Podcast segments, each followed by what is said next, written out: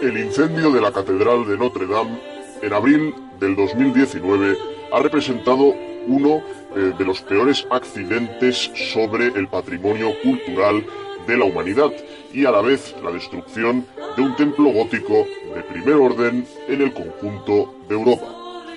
Pero lejos de este accidente y de este desastre cultural, la Catedral de Notre Dame ha sobrevivido y sigue representando en gran medida uno de los exponentes más representativos del gótico francés, uno de los monumentos emblema de Europa y emblema de la cultura occidental.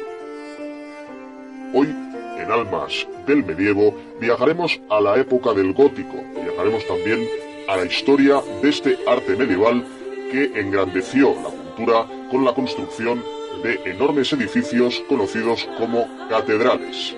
En esta Europa medieval que levantaba templos hacia Dios mediante cualquier tipo de ingresos y también por el desarrollo de la arquitectura, florecería el gótico, es decir, el gran estilo constructor de los siglos XII, XIII y XIV.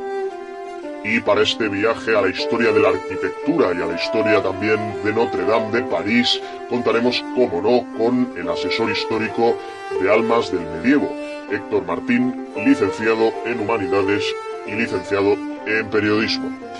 Bienvenido otra vez más al programa Héctor, aprovechando el desgraciado incidente de la Catedral Francesa de Notre Dame, verdadero golpe a la cultura, un verdadero desastre por situaciones eh, poco eh, normales.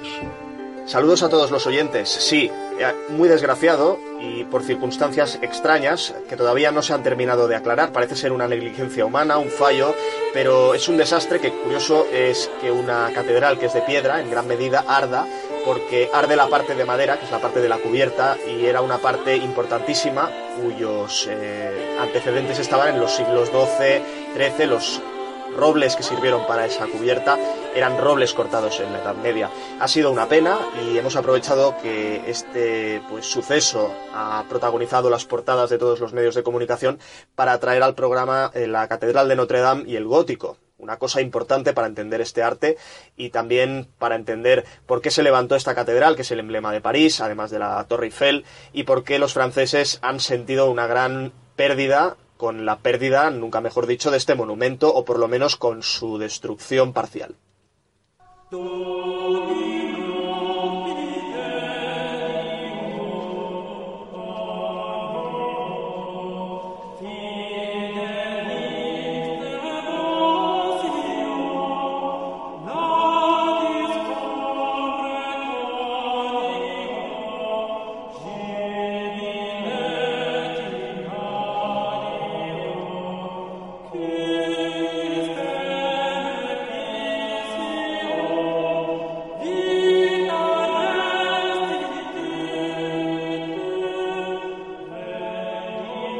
Empezamos pues el programa viajando a través del tiempo hacia el gótico, hacia ese estilo arquitectónico, hacia ese estilo absoluto que sucederá al románico en Europa.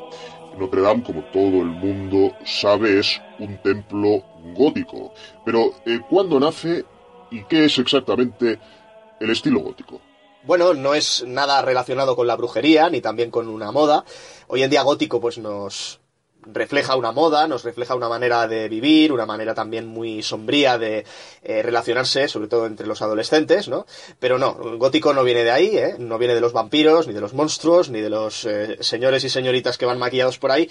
El gótico es un nombre para un estilo artístico que además no es un nombre actual, sino que parte del Renacimiento.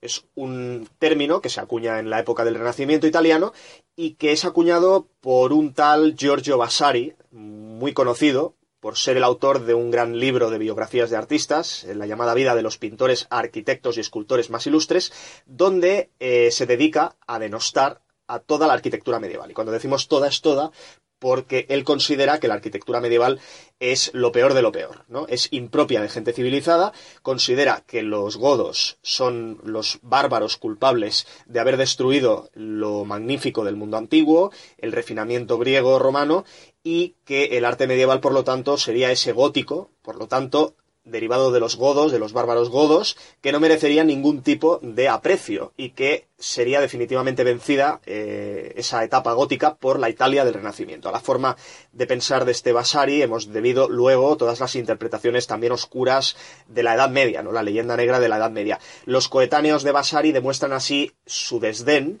por el arte gótico, que es muy injusto y que en el fondo pues es un prejuicio que por desgracia ha ido heredándose hasta la actualidad. No obstante, sí que es cierto que en el siglo XIX hay una transformación de estas interpretaciones y se pasa a valorar muy bien el arte medieval.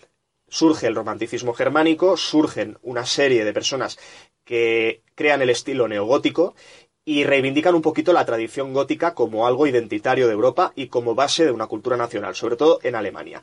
Aproximadamente eh, a partir del año 1820 hay una primera diferenciación estilística entre lo que sería el arte medieval, mm, dividiéndolo en románico y luego en gótico, y más tarde, ya con el siglo XX, siglo ¿Te está gustando este episodio? Hazte fan desde el botón apoyar del podcast de Nivos.